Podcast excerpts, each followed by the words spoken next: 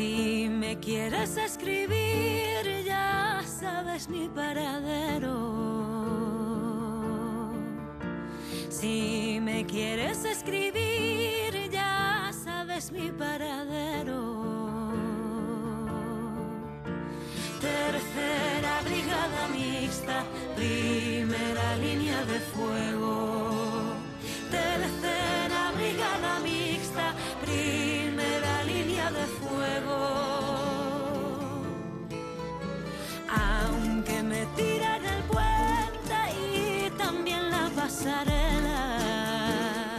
Logroño inaugurará mañana sábado el memorial en homenaje a las cerca de 400 víctimas del golpe de Estado de 1936 contra el gobierno legítimo de la Segunda República. Víctimas que fueron enterradas en el cementerio municipal. Entre ellos han sido identificados 14 oriundos de Navarra, 5 de Vizcaya y 4 de Álava. El de mañana va a ser un momento clave para la memoria, para el reconocimiento y la reparación del buen nombre y la dignidad de estas víctimas que no hubiera sido posible sin el tesón de la Asociación para la Preservación de la Memoria Histórica de La Rioja, La Barranca. Jesús Vicente Aguirre es uno de los impulsores de este homenaje, y autor, entre otros, del libro Aquí nunca pasó nada, una investigación sobre la represión franquista en la zona riojana publicada en 2008. Nos está escuchando ya Jesús Vicente Aguirre. ¿Qué tal? Muy buenas tardes. Muy, muy buenas tardes. A pesar de que en La Rioja, al igual que ocurrió en Navarra, Jesús, no hubo frentes ni trincheras, entre julio y septiembre del 36 las tropas de Franco fueron implacables, ¿verdad? Implacables, asesinatos a sangre fría, con nocturnidad, alevosía, sin juicio, sin remisión, 2.000 personas en La Rioja, 3.500 más, 3.500 en Navarra, en lugares, como tú dices, que no hubo, no hubo lucha, no hubo trincheras, solo hubo eh, sacas y muertes y asesinatos. Sí, así es. Sacas, eh, un concepto efectivamente eh, ligado a, a este momento de, de la historia, que era la extracción de presos de las cárceles sin ton ni son para, para ser ejecutados de forma irregular. De forma irregular absoluta, es por una lista por la noche en las cárceles. En, nosotros en, en Oroño había tres, había la cárcel provincial y había dos habilitadas, una era la escuela industrial y otra era un frontón, el Ujú. que además era también cine avenida, y en estas cárceles, sobre todo en las cárceles habilitadas, ahí se encierra la gente a partir del día 20, 21 de julio, y van sacando cada noche, hasta el 15 de, de diciembre, la gente a morir en cualquier lugar de, de Logroño. Los presos vienen de toda La Rioja, vienen de Mendavia, de, de Viana, de los lugares cercanos también, o gente que vivía aquí, como habéis dicho, que eran eh, nacidos en, en Navarra, y siempre hemos tenido una relación muy estrecha, y había gente que vivía aquí, y a esta gente las van a matar en diferentes, en, en el entorno de Logroño, y hasta entre el 21 de julio y el 13 de septiembre, 400. ¿Eh? Eh, van a enterrar en el cementerio de Logroño, luego ya encuentran la barranca, aquí a 5 kilómetros de Logroño, que seguramente a algunos os sonará tristemente, claro, y ahí ya los matan y los entierran allí mismo, en la barranca, otros 400. Un grupo social amplio, ¿verdad? Había una mayoría de personas de, de la izquierda republicana, sindicalistas, pero encontramos periodistas, eh, maestros. Claro, médicos como el alcalde de Logroño, Basilio Gurrea, etcétera, fundamentalmente es cierto, son más eh, trabajadores, muchos en esa época, ya, sabemos, ¿no? Pues que los agricultores eran, eran muy numerosos, los trabajadores del campo, pero eh, eh, realmente hay de todas las capas eh, sociales y quizá ese, ese nexo de unión pues es que todos son o viven o están o aceptan o defienden o son elegidos por la República, ¿no? En esos momentos, ¿no? Sean de izquierda, republicanos, sindicalistas, socialistas, eh, anarquistas, algún comunista, sí, claro. El de mañana, Jesús, va a ser el primer acto de reconocimiento y dignificación de los caídos en Logroño, focalizándonos en este caso en quienes fueron enterrados en el cementerio municipal. Son 396 los que han sido identificados. Queda alguno sí. por identificar, ¿verdad? Sí, sí, siempre. Nosotros, fíjate que llevamos desde el primero de mayo de 1979 con la Barranca eh, como memorial y siempre hemos mantenido y seguimos manteniendo, eh, pues por desgracia, esa esa precisión imposible, ¿no? Es decir, cualquiera, eh, a veces, de vez en cuando, eh, nos señala, encontramos, puede aparecer alguna persona más y bueno, ahí lo vamos a recoger por supuesto, ¿no? Pero sí que podemos decir que más o menos estas son las cifras. Ha habido que investigar la ubicación de los enterramientos, las posteriores exhumaciones, el destino de los restos. Han tenido ustedes mucho trabajo, Jesús. Ha habido mucho, mucho trabajo. Nosotros, como te decía, desde 1979 que tenemos la barranca, se ha ido trabajando de una manera o de otra. A través, de, tenemos bastantes Mm, libros escritos a partir de entonces, de los años 80, 90, con algunas gentes que eh, fueron, pues, mm, fueron los que iniciaron también este trabajo documental. Hemos tenido suerte incluso en algunos de los archivos porque hemos trabajado con gente muy profesional y muy cercana y que nos ha ayudado mucho. Como decía, yo ya publico Aquí Nunca Pasó Nada en 2008.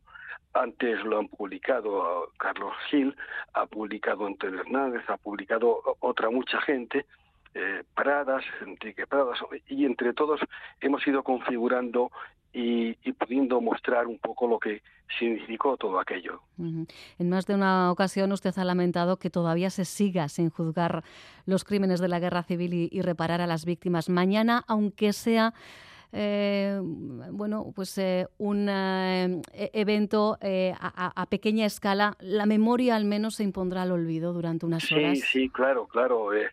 incluso, incluso nosotros sentimos no haberlo hecho antes. En este caso, no haber llegado antes, llevamos muchos años también reclamándolo a diversas corporaciones municipales. Nunca hemos encontrado un, no, pero tampoco ha sido, en fin, nos ha costado un tiempo, ¿sabes? Llegar a llegar a hacerlo, ¿no? Y bueno, mañana es, es un abrazo, ¿no? Es un abrazo a toda esta memoria, a toda esta gente y a todos los familiares que van a, que van a estar con nosotros, pues recordando, eh, además tristemente, la mayor parte de los que allí fueron enterrados, al cabo de 20, 20 años, como ocurre a veces en muchos, muchos cementerios municipales, esas tumbas se reutilizaron. Entonces, salvo algunos casos en los que las familias lo supieron, pudieron enterrarlos, pues eh, fueron al osario, al osario municipal. Y entonces hemos perdido, porque, claro, en la Barranca, por ejemplo, tenemos 400 y están allí. Tenemos los nombres identificados, eh, los, eh, los, tenemos recordados y aquí sí que nos va a, aparecer a todos que están ahí, ¿no? Porque estuvieron ahí. De entre los 396 eh, homenajeados mañana, nos queremos quedar eh, con un nombre, Emilio Pérez Pellejero, natural de Peralta, Navarro. Tanto él como sus hermanos Vicente y Aurelio fueron víctimas de la represión fascista del 36.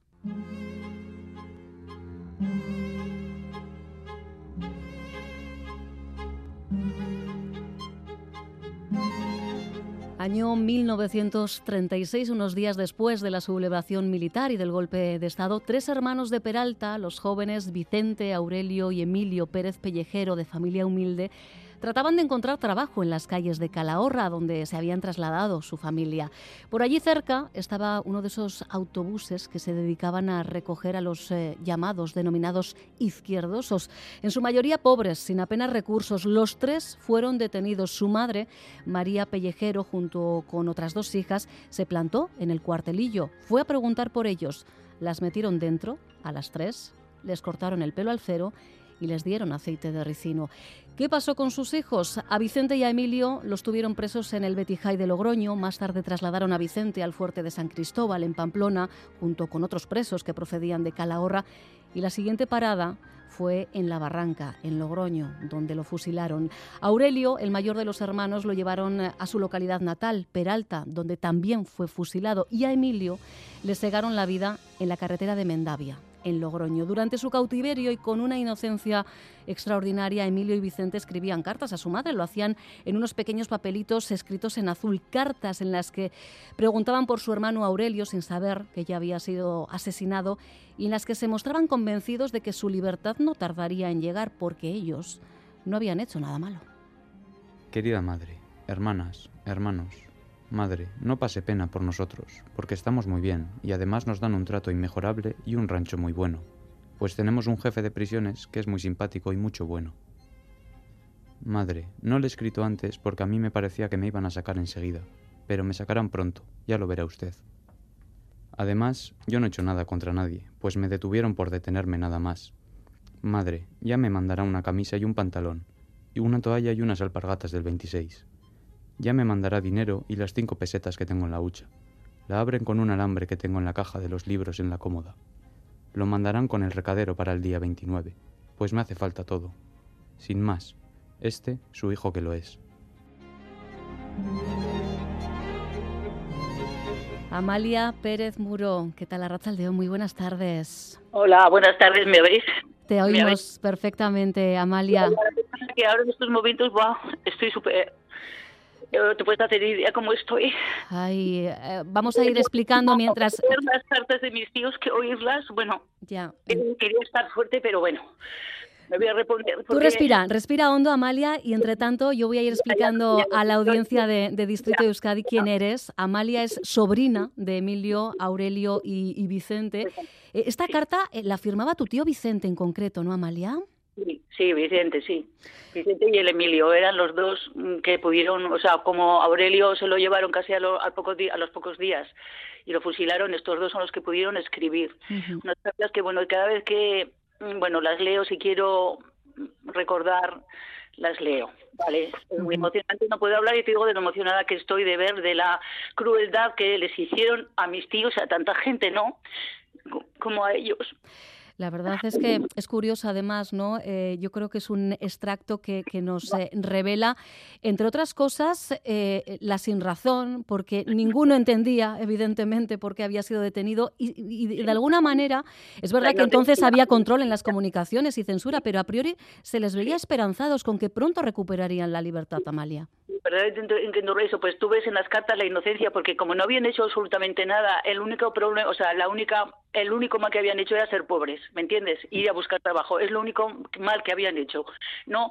Y tú ves la inocencia en esas cartas que diciéndoles, madre, yo creo que vamos a salir pronto porque no hemos hecho nada, ¿no? Y luego preguntaban por su hermano, ¿qué tal Aurelio? O sea, bueno, preguntaban por todo. Mm. Y entonces, y lo que más rabia, lo que más me coraje me da a mí es que mi, mi abuela se murió sin saber dónde estaban sus hijos, sin poderlos llorar, o sea, más que de cara, o sea, para adentro, no pudieron, no supo dónde estaban sus hijos. Y mi padre, eh, mi padre sí, lo único que el pequeño Emilio, Emilio, gracias a Jesús Vicente, eh, sabíamos que, que lo habían matado en la carretera de, de Lo- o sea, de- del cementerio de Logroño hacia Mendavia, pero no tenían a ciencia cierta como Aurelio y como Vicente sí que sabían que estaba en la barranca y el otro que había sido fusilado, pero Emilio no lo, no, no lo lograban encontrar, ¿verdad? El más pequeño, 17 años, ¿eh? 17 17. años. El mayor 26, que dices, el mayor 26, fíjate, y el otro de 22. Pero ya te digo, y mi abuela, la pobre se murió sin, imagínate tú, tres hijos, dos hermanos que le fusilaron en Peralta y un cuñado, eh, sin poderlos llorar, sin saber dónde, eh, dónde estaban. O sea, en fin, una crueldad que ha pasado, que se pasó y seguirá pasando. Porque lo que está dices, ahora, Eh, a- me- Amalia, eh, has llegado a decir que, bueno, a, a tu abuela no la llegaste a ver sonreír nunca, ¿no? Exactamente, yo mi abuela, es, luego lo es que, y luego en casa es que, fíjate tú, qué terror tenía que haber, qué miedo que yo, yo, con 25 años, hasta que no se murió Franco, que si no se llega a morir, todavía estaríamos bajo de la alpargata de ellos, si no se llega a morir, ¿eh? pues eh, yo jamás había oído, yo, o sea, que se habían muerto tres tíos, tres tíos en la guerra, pero punto pelota, no oí nada más, ¿no? O sea, fíjate tú el miedo, el terror que había en, en, en mi casa en la casa, o sea, con mi, mi padre y mi abuela y mis tías, que no hablaban absolutamente de nada, ¿eh? De nada, hasta que no se murió Franco y vino la, la democracia, entre comillas, también, porque claro, si se murió Franco, si no, ya te digo que todavía estaríamos bajo la alpargata, pero se quedaron los mismos perros con otro collar, a ver si me entiendes, o sea que sí que vino la democracia, pero fíjate tú, eh, ahora, ma- mañana le vamos a hacerle un memorial al tío, ¿me entiendes? Sí, y eso sí. en Navarra y en La Rioja hemos tenido, hemos podido sacar a, a los fusilados, hemos podido sacar, recuperarlos, que en otros sitios todavía no los, de- no, no, no los reconocen, no los dejan, no les dan permiso, ¿me entiendes? Ujú. Pero una crueldad tremenda, ya te digo, una crueldad. Yo sobre todo pensaba en mi abuela, o sea que si toda la vida es tan seria, yo decía, una mujer que no se reía nunca, siempre de negro, Claro, con lo que llevaba por dentro es que, imagínate tú, tres Pues hijos. es, es un, do- un dolor que yo creo que por mucho que, que empaticemos somos incapaces ¿no? de, de- de llegar a entender efectivamente el dolor que tu abuela tenía eh, acumulado. Tú, en cuanto te enteras de la historia, y gracias a, a personas precisamente como Jesús eh, Vicente, pues has podido ir eh, recopilando, ¿verdad? Documentos, cartas. Exactamente, sí, sí, sí, madre mía, sí, gracias a Jesús Vicente que, ha, bueno, eh, mm, yo gracias a él, o sea, hemos encontrado muchas cosas de, de, ahora me voy a emocionar yo. me voy a emocionar No, yo, más no, no, pues es que nada más la primera canción que han puesto ya me han matado a mí también con esa canción. Y luego, pues eso, la- el recordar a mis tíos, yo cada vez que no me escoro a la derecha para nada, a ver si me entiendes, pero eso no tengo más que leer las cartas de mis tíos y bueno, y vuelvo otra vez a nivelar, que no es el caso, ¿eh? Que no es el caso, pero bueno, ya te digo, sí, sí, sí. Eh, esta crueldad, o sea, no quiero decir yo que ha sido solo, o sea, ha habido en todos los sitios, en todas las guerras, hay eh, que hacen un lado, en el otro, en los dos bandos se pueden hacer, pero cuando te toca de cerca y encima Claro. ya te digo, tres hijos, dos hermanos a mi abuela y un cuñado, ¿no? Eso. Yo te digo, si hubiera estado en el otro lado, en el otro bando, pues yo me imagino que mi mis tíos los habrían hecho beatos y mi abuela estaría en los altares, ¿me entiendes? ¿No? Ujú. Pero como él está en este lado, pues hay que callarse, ¿eh? No, no podías, no podías ni hablar, ni, o sea, no podían hablar, no podían decir nada. En fin. Qué importante es, eh, Jesús. eh, yo entiendo que te emociones, pero es que eh, entiendo también que te den las gracias eh, porque gracias a vuestro trabajo, a, a tu trabajo, a, a las investigaciones que habéis llevado a cabo, personas como Amalia, familias como la de Amalia han podido recuperar de alguna manera una memoria perdida, ¿no? Entonces yo creo que es, que es muy importante, ¿no? ha sido ma- maravilloso. Yo tengo un recuerdo, Amalia lo sabe, nos vemos de vez en cuando, nos, veremos mañana. Yo les agradezco mucho también a todas las familias. Yo visité y hablé con más de 500 familias en, aquellos años, en 2005, 2006, ¿no? Ya conocía a muchos de antes o a muchas familias. Y también el empuje, el miedo, como, como dice Amalia, que pasaron, el terror, porque aquello era, era terrorífico, ¿no? Y muchas familias, mira, ayer, ayer en Calahorra, eh, pude enterarme de dos nombres más. Y, y, la, y la, la familia que me lo dijo, una chica de 40 años, que me lo decía, decía, es que en mi familia nunca se ha hablado de esto. Y entonces yo me he ido enterando y quería decírtelo, porque es que nunca, todavía, ¿eh? O sea, es que es increíble. Claro, esos 40 años de franquismo, donde contra Pedro Guerra los, los vencedores seguían venciendo todos los días, todos vencidos todos los días otra vez, ¿no? Claro, eso es muy duro, ¿no? Pero bueno, gracias a, a este esfuerzo enorme de tanta gente, de tantas personas, fundamentalmente de las familias, que son las que sufrieron y las que luego pues han hecho todo lo posible, como decía Amalia en, en La Rioja, Baza, sobre todo en la Ribera Navarra, en los años 1980, 79, 1980, sacamos centenares de, de- de cadáveres, no de restos, ¿no? Y eso fue muy importante también, sí.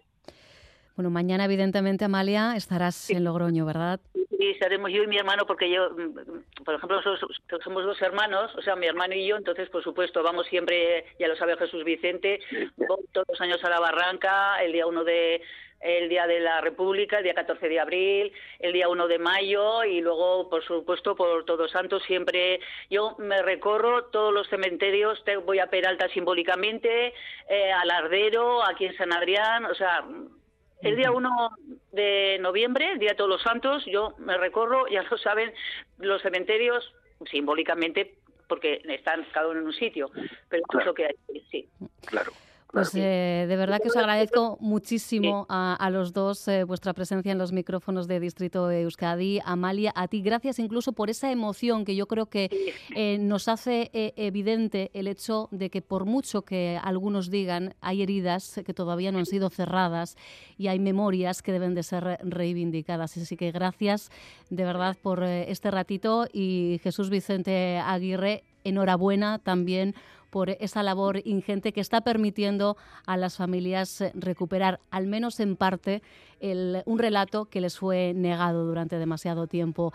Eh, bueno, mañana sin duda va a ser un día muy emocionante y estaremos pendientes de lo que allí ocurra. Un abrazo inmenso. Estivaliz, ¿puedo hacer un pequeño, un pequeñito... Dime, dime, muy, muy, rápido tiene que ser Amalia, 30 segundos tengo.